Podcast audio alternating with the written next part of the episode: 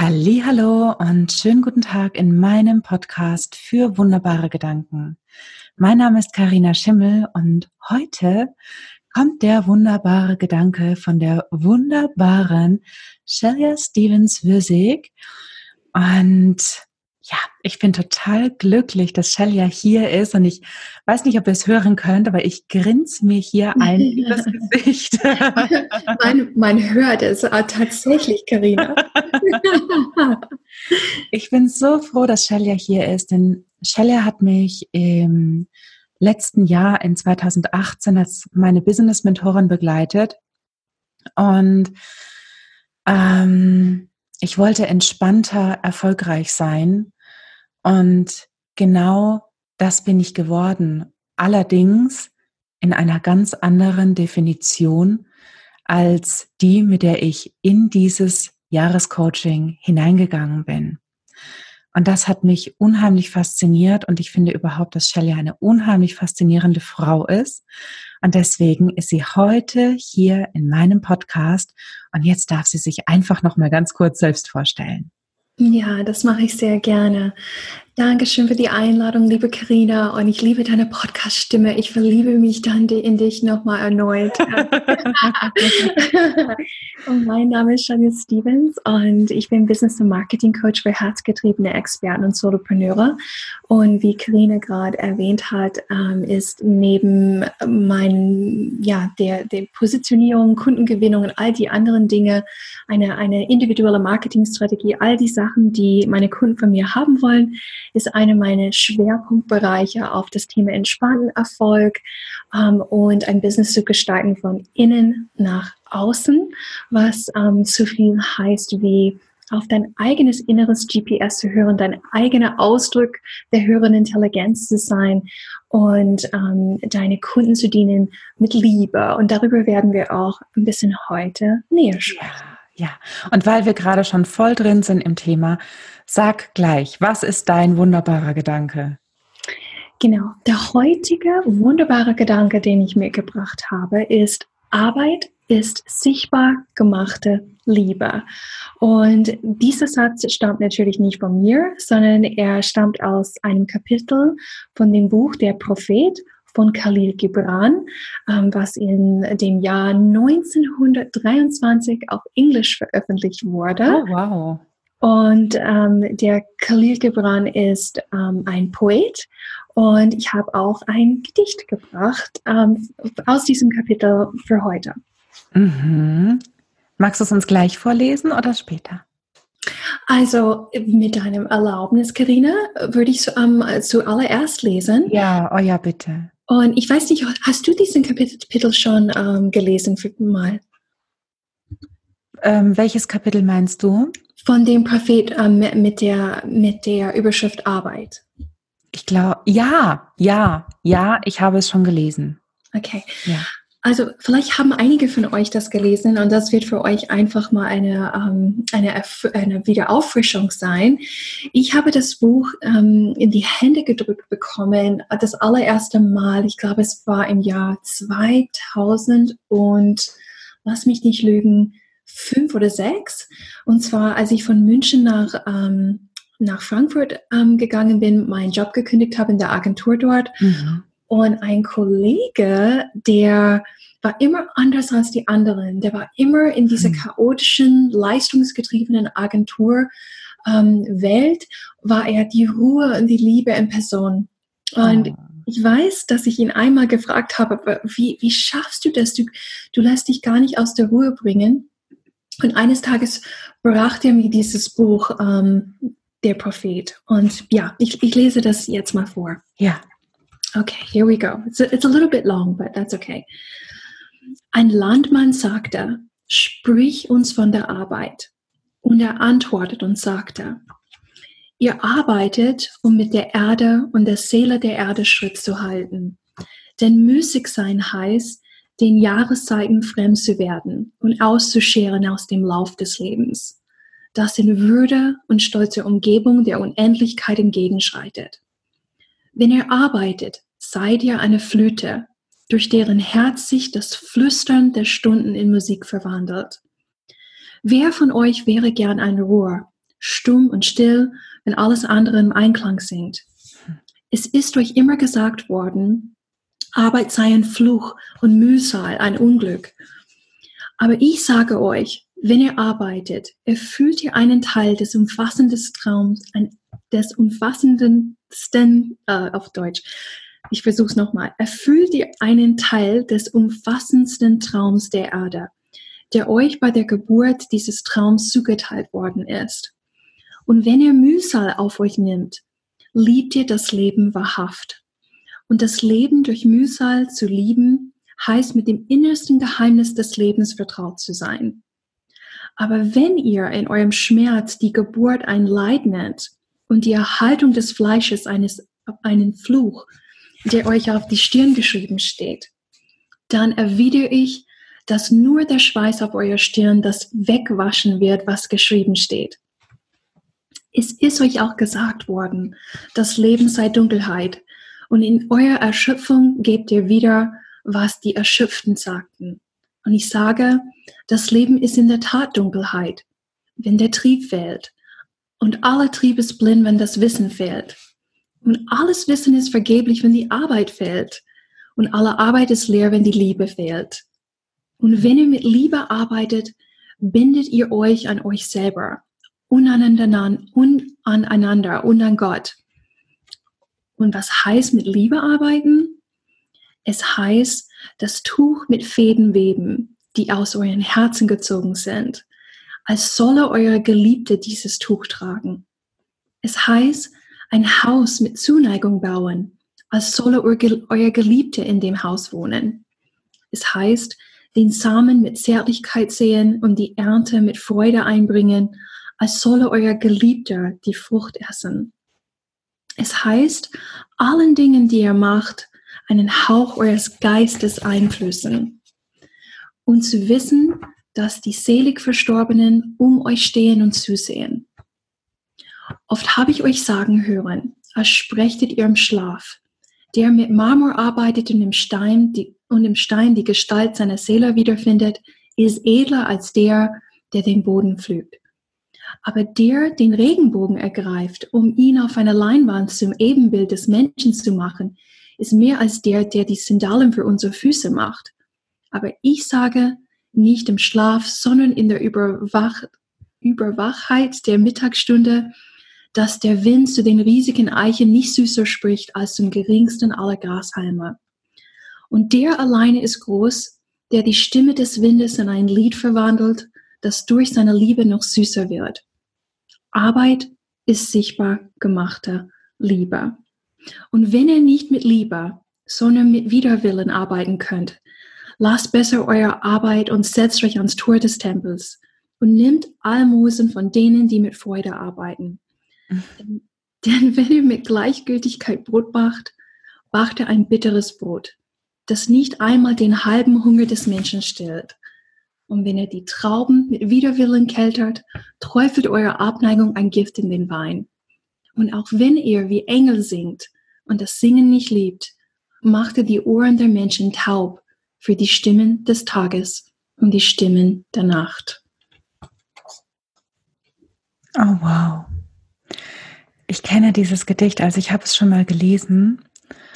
Und ähm, gerade dieser Schluss, ne, wo, wo er darüber spricht, ähm, was passiert, wenn wir mit Liebe arbeiten, also Liebe in unserer Arbeit geben und unsere Arbeit aus Liebe entspringt. Mhm. Und was passiert, wenn nicht? Ja. Und das ist für mich, oh, ich bin dir so dankbar, dass du diesen Gedanken mit hier reinbringst. Ich habe wieder mal Gänsehaut von innen und außen und mhm. Ah, ich musste gerade auch ziemlich tief atmen, dass ich dich hier, du weißt ja, ich bin ja so äh, im Wasser gebaut. Ne? ja, das weiß ich schon, Karina. Die Tränchen fließen. Ja. Und oh, wow. Jetzt hast du mir schon gesagt, wo, wo dieser Gedanke herkommt, welche Geschichte er hat. Ja. Aber sag mir noch mal, welche Bedeutung hat dieser Gedanke für dich? Naja, ich bin heute auf, auf diesen Gedanken wieder gestoßen, ähm, als ich durch den Wald gelaufen bin. Und ähm, Du hast mich ja eingeladen, um über einen wunderbaren Gedanken äh, zu sprechen. Und der erste Gedanke, den ich auf dem Spaziergang hatte, als, als kleines Vorbereiten auf das Gespräch, war, ich weiß nicht warum, ich habe an meine Oma gedacht, hm. an, an die Mutter von meinem Vater.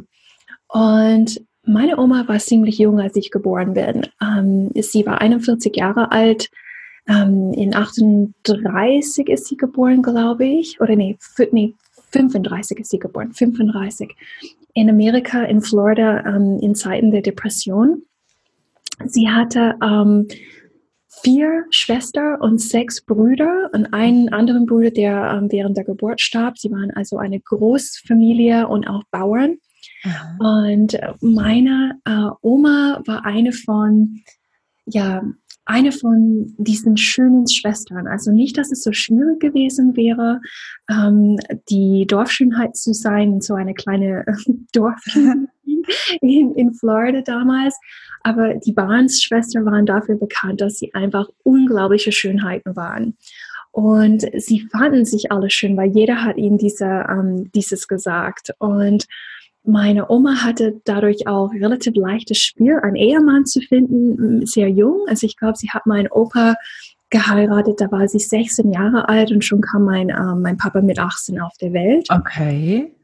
Und meine Oma war für mich eine der, ja, sage ich mal, eine der engsten Menschen ähm, in meinem gesamten Leben. Also während sie lebte und auch noch heute. Sie hat unglaublich viel Zeit mit mir verbracht als ihre erste Enkeltöchter und mhm. äh, Tochter. Und der erste Gedanke, den ich hatte, als ich in den Wald hineinwedelte, war meine Oma, die mit ihrem ähm, Gummipo immer in die Kirche wedelte. Und zwar, meine Oma war ähm, eine leidenschaftliche Katalogbestellerin. Ich, ich weiß nicht, ob ähm, ob ihr das hattet in Deutschland. Nämlich sie hat immer irgendwelche verrückten Innovationen in Katalogen nach Hause geschickt bekommen. Aha. Und darin waren so Sachen wie ähm, Bilderrahmen, wo man Geld verstecken konnte, ähm, Schlüsselanhänger, wo man Geld verstecken konnte, ähm, äh, wie heißt es, Bügel, wie, wie, wo, wo hängt man die Kleider auf? Kleiderbügel. Kleiderbügel, wo man Geld verstecken kann. Es sieht ein Thema am, am Laufen. Meine Oma war auch fasziniert von Dinge, die sie kaufen konnte, wo sie ihr Geld verstecken konnte. Und ich komme gleich mehr auf dem zurück. Ähm, aber sie war auch dafür bekannt, andere wahnsinnig schräge Dinge zu bestellen in diesen Katalogen. Zum einen ein Gummipo. Also mein, meine Oma war ähm, Sie hatte eine richtig üppige Brüste. Ich habe mich immer auch am Sonntag in der Kirche immer mit ihr zu den Erwachsenen hin, hin zu mich gesessen, anstatt in die kleine Sunday School zu gehen, weil ich habe mich so gerne in ihre Busen hineingekuschelt. Ja. Aber sie hatte sehr, ziemlich dünne Hühnerbeine und einen richtig flachen Po. Und sie wollte aber ihr, ähm, ihr Schönheit auf, aufleben lassen in der Kirche. Der eine Ort, wo sie wirklich ähm, ausgegangen ist. Also sonst gab es nicht in der Stadt, wo sie lebte oder sie hat einfach da nicht so viel gemacht. Und dann hat sie sich unglaublich schön gemacht mit schönen Kleidern und Schuhe passend zu ihrer Handtasche und, und ihr Gummipo war natürlich ähm, mit dabei, ganz klar. Und eines Tages äh, kam zu ihr nach Hause ein, ein Schlüpfer, was schüttlos war. und ich habe gesagt, Oma, was machst denn du hier mit diesem schrittlosen Schlüpfer? Und sie hatte ähm, mit in jungen Jahren, kurz bevor ich geboren bin, hatte sie, haben sie einen Tumor auf ihren Rücken entdeckt, ähm, umschlungen um ihre Wirbelsäule. Und sie haben das entfernt und das hat dazu geführt, dass sie Schwierigkeiten hatte, mit ihr, ihre Füße zu fühlen, manchmal zu laufen, obwohl mhm. sie leidenschaftlich äh, jeden Tag spaziert ist. Und manchmal hat sie einfach keine Kontrolle über ihre Blase und andere Funktionen. Und ihre Antwort darauf war, wenn sie diesen schrittlosen Schlüpfer hat, dass das viel schneller geht, wenn, sie, wenn sie mal muss in einer solchen Situation. Also so, so war sie drauf, so so lustig und so lebendig. Und warum ich äh, dann darauf gekommen bin, von ihrem Gummipo zu diesem ähm, Arbeit ist sichtbar gemachte Liebe, ist, dass meine Oma auch die erste Selbstständige war in, unserem, in unserer Familie. Und zwar, sie liebte Kinder über alles, schon seitdem sie selber ein Teenager war und ähm, auch geheiratet hat und vier Kinder gekriegt hat. Und sie hat ein Business daraus gemacht über die Jahre, ähm, um auf Kinder aufzupassen. Und sie hatte ein Kinderhort. Ich weiß nicht, ob ihr das in Deutschland auch so macht, Karina, dass die Menschen äh, Kleinkinder, bevor sie in die Schule gehen, bei ihnen zu Hause aufnehmen. Gibt es das bei euch hier in Deutschland?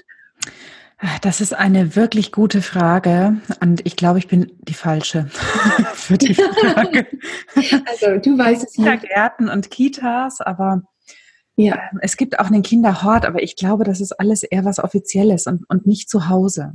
Okay, also bei uns ist es typisch, dass man gerade im Süden, wo ich aufgewachsen bin, im tiefen Süden, dass man ähm, jemand weiß aus der Kirche, die das zu Hause machen, aber sie hat ein, ein richtig angemeldetes Gewerbe, ähm, wo sie irgendwelche äh, Regeln und Auflagen äh, gerecht werden muss. Sie hat auch einen Raum angebaut in ihrem Haus, wo sie das machen konnte. Und mein Opa war so ein richtiger, krantiger alter Mann, der Kinder nicht so gut leiden konnte. Und es hat ihn immer ziemlich genervt, dass sie dieses Kinderhort zu Hause machte, zumal er mit sehr jungen Jahren, ich glaube mit ähm, 48 ist er schon in die Rente gegangen. Er war beim Militär und ähm, hat so seine Pension für das restliche Leben bekommen, für seinen Aha. Dienst von, puh, ich weiß nicht, über ach, fast 30 Jahre, sehr, sehr früh angefangen. Er hat gelogen, um reinzukommen von seinem Alter her. Und äh, meine Oma hat diese Kinder geliebt und sie ist jeden Tag aufgestanden um 5.30 Uhr, 6 Uhr, um schon ihren Kaffee trinken zu können. Sie hat jeden Morgen auch so ein Schokoladenerklär gegessen und ihre Zeitung gelesen, ist dann spazieren gegangen durch die ganze Stadt, um ihr Sportprogramm in der Früh zu machen. Ich bin Millionenmal mit ihr mitgegangen, ähm, bevor es überhaupt hell wurde, sodass sie sehr früh um 7.30 Uhr oder 8 die ersten Eltern empfangen konnte, die Kinder entgegennehmen konnte. Und was mich beeindruckt hat und wo ich dran gedacht habe heute, ist, mit welcher Liebe meine Oma jedes Kind behandelt hat. Und sie war in der ganzen Stadt dafür bekannt, dass sie Kinder nicht aufgibt. Sie hatte einige Situationen gehabt, wo zum Beispiel ein Kind, was für ähm, geistig behindert erklärt wurde und wo die Ärzte in den 80er Jahren dringend geraten haben, dass das Kind in ein Heim kommt, hat meine Oma mit den Eltern ganz lange geredet und sie darum gebeten, ihr einfach Zeit zu geben. Mhm. Oh, ich werde ganz, ähm, ja. ganz emotional, wenn ich daran denke. Und zwar, sie hat so, so fest und so intensiv mit diesem Kind gearbeitet, bis es sprechen konnte, was sie gesagt haben, was es nie können, so, sollen könnte. Bis es laufen konnte, was sie gesagt haben, was es nie können sollte. Und bis das Kind ähm, in der Lage war, wirklich auch äh, auszutauschen, glücklich zu sein. Es war, es war vorher sehr in sich gezogen und zurückgezogen. Ja. Und das ist nur ein, ein einziges stellvertretendes Beispiel von, von der Art und Weise, wie sie sich für jedes Kind eingesetzt hat. Mhm. Und die Eltern konnten das Kind zu Hause behalten. Sie, sie hat sie überzeugt, dass es doch geht. Und sie haben daraus Mut und Hoffnung geschaffen, das weiterzumachen ähm, zu Hause anstatt in diese Institution. Und was, woran ich heute auch gedacht habe, in dieser Arbeit ist sichtbar gemachte Liebe, waren die kleinen Geschenke, die ich bekommen habe. Ich, ich bin sehr arm aufgewachsen für diejenigen, die, die mich nicht kennen. Also meine, mein Vater hatte einen Motorradunfall gehabt, ähm, als ich sieben Jahre alt war, konnte nicht mehr arbeiten und meine Mutter, die keine, ähm, nichts mehr aus einer Highschool-Bildung hatte, musste für uns Kinder über die Runden kommen. Also für uns sorgen, also für eine Familie von vier, jetzt wo mein, mein Papa krank war. Mhm. Und meine Oma hat mir immer ähm, Geld zugesteckt. Ich habe Briefe bekommen, zum Beispiel über all die Jahre, die in der College war, kam jede Woche ein 20-Dollar-Schein in der Post sodass ich mir ein paar schöne Sachen außerhalb von dem normalen Budget leisten kann. Egal, ob es meine Bücher waren, Benzin in mein Auto, ein Kinobesuch, was ich mir hätte sonst nicht leisten können an der Uni. Oder im Sommer, wenn ich zu ihr gefahren bin, ähm, wenn die Kinder aus der Schule waren und sie ein bisschen ein paar Tage im Hort zugemacht hat, die war die einzige Person, die dieses Geld, die sie ähm, verdient hat in ihrer Selbstständigkeit, mir neue Klamotten gekauft hat. Sonst müsste ich immer die schon gebrauchte Klamotten von denen, keine Ahnung, von, von Goodwill ähm, kaufen. Mhm. Und auch das war für mich ein Ausdruck dieser, dieser Arbeit, die die sichtbar gemachte Liebe war, die, die ihr geholfen hat, für all ihre 20 Enkelkinder zu sorgen. Und zwar, wir waren, wir waren alle nicht die reichsten Leute der Welt und sie hat immer eine riesige Freude gehabt, das, was sie verdient hat, an uns weiterzugeben. Und das ist die das ist meine Oma-Geschichte heute aus dem Waldspaziergang, die mich zu diesem Gedicht gebracht hat. Ja. Ja. Und ich bin, ich bin froh, dass ich gerade nicht habe sprechen müssen, weil ich war beschäftigt mit meinen Tränen. Ähm, weil mich das wirklich tief, tief, tief berührt und ähm, man das, das Ausmaß dessen, was deine Oma bewirkt hat, mit dieser Liebe, die sie reingegeben hat in, in ihr, in jegliches Tun, das, das ist in diesem Moment vielleicht gar nicht wirklich sichtbar gewesen. Hm. Aber jetzt, wo du so darüber sprichst und das so teilst mit, mit allen, die, die zuhören gerade, ähm, es ist ein, ein riesengroßer Unterschied. Ja. Ja, das hat sie. Sie hat einen riesengroßen Unterschied in vielen, vielen Leben gemacht. Und zwar ähm, ohne, ohne, ohne selber Bildung zu haben, nur alles auf Liebe aufgebaut. Ja. Ja. Das ist so schön. Und wir beiden, wir haben im letzten Jahr sehr viel auch darüber gesprochen, ähm, wie kann ich wie kann ich einen Fußabdruck hinterlassen? Mhm. Ja, in der Welt oder in der Zusammenarbeit mit, mit Menschen, wie, wie kann ich einen Impact mhm. ähm, haben? Und jetzt, wo, wo du über diesen Gedanken sprichst und diese Geschichte dazu erzählst, das ist über Liebe. Ja. Über Liebe können wir, können wir einen Impact haben in dieser Welt. Ja, und ich würde sogar sagen, und darüber habe ich in den letzten sechs Monaten ziemlich reflektiert, weil ich war auf dieser auf dieser Ausbildung ähm, in, ähm, in verschiedenen Städten Europas, von London nach Athen und Prag mit äh, Michael Neal in der Supercoach Academy. Und wir haben, es war eine, eine Fortbildung zum Advanced Transformative Coach und ich habe ganz, ganz, ganz viel gecoacht. Also Michael hat uns dazu aufgefordert, coach your butt off. Also mhm. alle Wochenende habe ich damit verbracht, ähm, diese Art des Coachings zu üben äh, mit Kunden zusammen oder mit, mit Coaches. Und das war ein riesiges Erkenntnis, was ich hatte, ganz, ganz zum letzten Tag hin. Ich war die ganzen sechs Monate drauf ähm, fokussiert, wie ich besser werden kann als Coach, wie ich mehr Impact schaffe. Mhm. Und ich habe dabei auf Dinge geguckt, wie coache ich gerade upstream oder downstream, ähm, wo bin ich gerade in, in, in ähm, im Zuhören, wo kann, können die Kunden ihre eigene Weisheit finden. Und was ich verloren hatte auf den ganzen Weg, weil ich so auf meine eigene Leistung fokussiert war, ich habe vergessen, mit Liebe aufzutauchen. Hm. Und ich hatte zum Glück noch einige Coachings, die, weil ich nicht mein ganzes Pensium von 75 äh, Coachings geschafft habe, sondern nur 61. Und ich durfte wieder das Lichtschalter zur Liebe anmachen und, und plötzlich merken, dass das das absolut wesentlichste, wichtigste Element im, für Impact in, im Coaching jedenfalls, aber wahrscheinlich sogar in aller Arbeit, die wir machen. Ja, ja. Ja, das glaube ich auch. Und ich bin, ich bin immer mehr davon überzeugt, ähm, in, in meinem tiefsten Innen, ja, dass es genau das ist, was den Unterschied macht. Oh, danke, danke, danke. Sehr gerne. Ähm, ich habe noch zwei letzte Fragen an dich und die hängen irgendwie immer zusammen. Ich kriege sie aber irgendwie auch nicht anders raus. ähm, ich stelle sie einfach zusammen und dann kannst du sie in, in, in deiner Reihenfolge beantworten. Ja.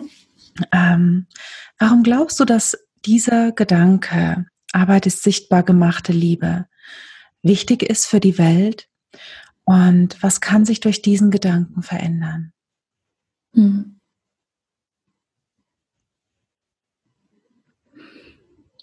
Ja, also ich, ich arbeite ja täglich, wöchentlich, monatlich, jährlich mit, ähm, mit Experten und Solopreneuren, äh, die, die mit ihrem Coaching, Beratungs-, Trainingsgeschäft unterwegs sind in ihrer Arbeit. Und was ich merke, ist, wie schnell man verleitet wird, seinen Fokus auf Erfolg in Form von finanziellen Erfolgs, Erfolg mhm. zu leben und wie man sich verirrt ähm, in Gedanken von, ich bin unsicher, ich, äh, ich brauche mehr Anerkennung, ich brauche ähm, mehr Geld, mehr Sicherheit, mehr, mehr, mehr, mehr, mehr, mehr. Also das, das Ego ist vollkommen damit beschäftigt, die ganze Zeit bei allen Menschen, aber auch bei Solopreneuren, ähm, sie, seinen kleinen Kopf ähm, zu zeigen und, und uns zu suggerieren, dass wir nicht genügend von allem haben. Ja. Und ich merke, welchen Druck, Dringlichkeit und Stress damit entsteht, wenn man aus dieser Position heraus seine Arbeit verrichtet. Ja. Und wenn ich an, an meine Oma denke, wir haben in den oh Gott, wie, wie alt müsste sie gewesen sein, als, als sie gestorben ist? Es war in 2012. Ich war fast 40 und in den fast 40 Jahren, wo ich sie kannte, sie hat noch nie sich einen Gedanken gemacht, ob, ob sie zu viel Geld hat oder zu wenig. Sie hat noch nie mit mir darüber gesprochen, ob sie ihr Kinderhort expandiert oder, oder kleiner macht oder wie sie sich selber entlasten kann. Ich weiß nicht, welche Gedanken alle aufkommen, wenn wir meinen, ähm, dass es nicht genügt, was wir haben oder wir müssen mehr Freiheit bekommen, mehr dies, mehr das. Das hat sie gar nicht tangiert. Sie ist einfach wie in diesem Gedicht mit dem Rhythmus des Tages, mit der Sonne aufstehend, aufgestanden. Es war für sie einfach selbstverständlich, dass diese Arbeit ein Teil des Lebens ist. Sie hat es gar nicht in Frage gestellt, sie hat es aber auch nicht riesig gemacht oder zu klein. Sie hat einfach gelebt und auch andere Dinge im Fokus gehabt, wie, wie ihre, ihre, ihre Liebe zu Gott und zu ihren Enkelkindern und zu ähm, ihre Freundinnen und, und ihre Freude am Spazierengehen. Und dann war Business ein Teil von all dem. Aber diese aus der, der Liebe heraus etwas zu machen, wie, wie in diesem Gedicht beschrieben, das ist eine ganz andere Qualität. Das, ähm, auf Englisch würden wir sagen, it's a totally different come from. Es ist ein ganz ja. anderer Ort, von woraus wir unser äh, Leben gestalten, von woraus wir unser Business gestalten.